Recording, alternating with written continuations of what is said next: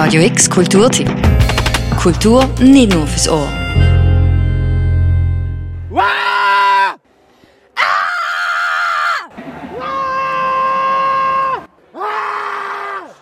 Was ist denn da los?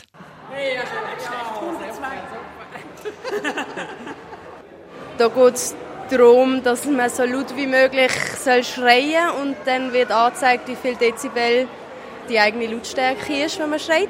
Ja, aber ich würde sagen, es ist schon eher ungewohnt, einfach so mal laut rausschreien. Vor allem in einem Museum, ja, genau. Wir stehen nämlich im Naturhistorischen Museum zu Basel in der neuen Ausstellung Sexy Triebfeder des Lebens. Ah! Was hat es angezeigt? 100 Dezibel, besser als vorher. Jetzt zum Schluss. Ähm, ja, ich probiere. Ah, schwach, schwach, 84. ich habe angefangen mit einer Laubfrosch und jetzt bin ich ein Feldgrille geworden, ja. Bei der Partnerinnenwahl werden dir Leute als Menschenstimme schreien können. Laubfrosch quaken ein Konzert im Frühling.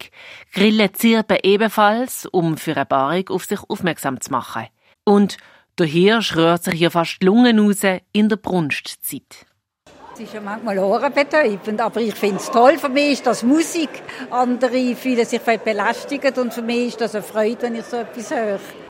Das ist eine Besucherin an der Vernissage im Naturhistorischen Museum.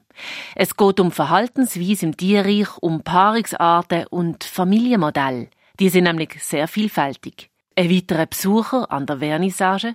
Besonders lustig finde ich eigentlich das Spermienrennen. Es ist einfach eine grosse Eizelle und es hat, glaube ich, sechs Spermien mit sechs Tasten wo jeweils drei Personen können je zwei Tasten bewegen und die touchen dann drauf rum und wenn ihr Spermium vorwärts bringen und es geht ja nur das Erste, es kommt ja nur das Erste rein, oder? Und die anderen ballen dann ab. Und dann ist immer ein Juhei und Geschrei und so, gewesen. alle haben wollen gewinnen.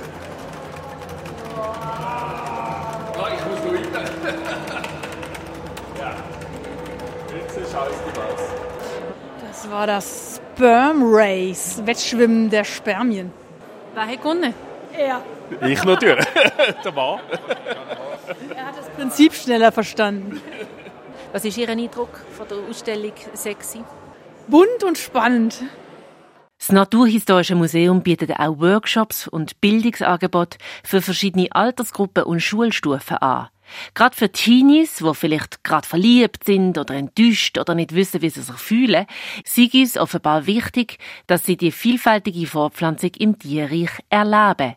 Das findet Projektleiterin von Sexy, Anna Pefzner, und dann sieht man halt, wie es, wie es ist in der Natur, bei den anderen Tierarten.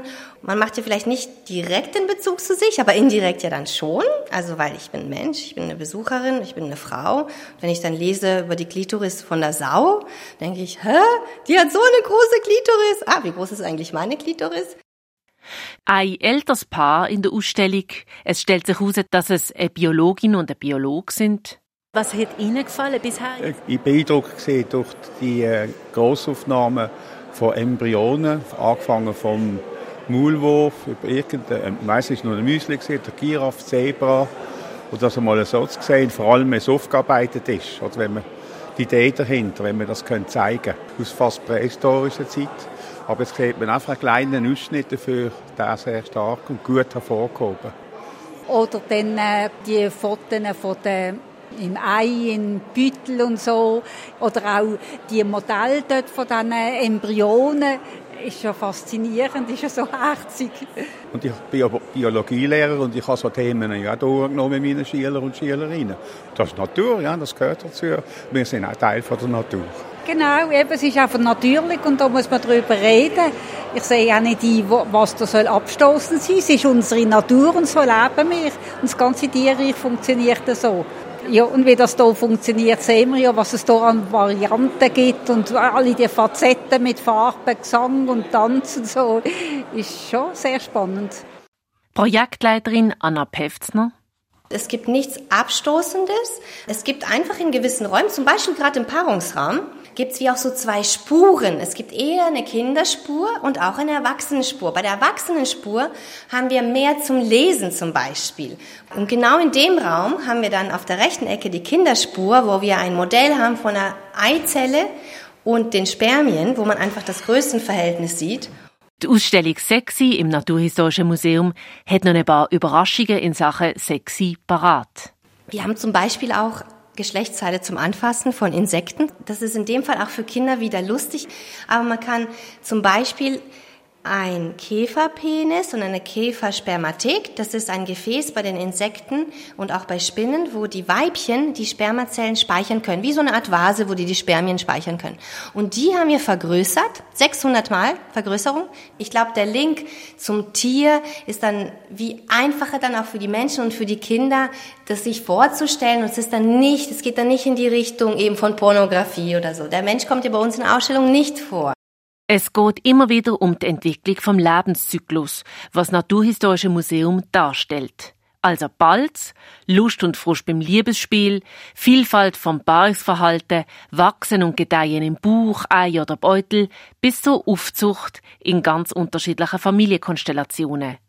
Der Kurator von Sexy, der David Marquez, ergänzt hat das paar Themen vielleicht etwas, wo ein bisschen schwierig war, äh, oder wo, wo vor allem bei den Textschreiben, wo ich sehr anspruchsvoll gefunden habe, ist, äh, wir haben zum Beispiel bei der Paarung auch das Thema Consent oder Gewalt haben wir thematisiert. Und das ist etwas, wo, wo ich sehr anspruchsvoll gefunden habe zum Schreiben, weil einerseits möchte man natürlich die biologischen Hypothesen zeigen, andererseits ist natürlich ein schlimmes Thema und man möchte aber trotzdem nicht werten im Sinne von, wie berichtet, wie es ist bei verschiedenen Tierarten und ja, möchte aber keine Wertung einflüssen lassen in dem Sinne, obwohl es natürlich für alle uns gesehen natürlich sehr schlimm ist, wenn man das sieht aus einer menschlichen, aus einer moralischen Perspektive. Ganz konkret, die Hälfte der Paarungen bei Orang-Utans sind erzwungen. Für den Kurator David Marquez ist es wichtig, dass man aus dem Fakt in der Tierwelt nicht schließt, was richtig und was falsch für uns Menschen sei. Der sogenannte naturalistische Fehlschluss. Die Ausstellung Sexy Triebfeder des Lebens ist noch bis zum 12. Mai 2024 im Naturhistorischen Museum zu Basel offen. Für Radio X, Janina Labhardt. Radio X Kulturtipp. Jeden Tag mehr. Kontrast.